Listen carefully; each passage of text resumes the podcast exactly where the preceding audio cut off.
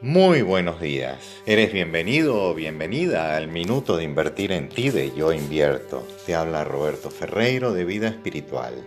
En el minuto de hoy quiero transmitirte que la pureza del corazón es tan grande y de lo que eres capaz cuando logras mantenerte conectado con él porque el corazón es el único órgano del cuerpo al que no le da cáncer, porque él mantiene la presencia de tu verdadero ser en su interior, ese ser que suministra la chispa que le permite mantenerse activo permanentemente, suministrándote a través de sus latidos todo lo que necesitas para mantenerte vivo y sano.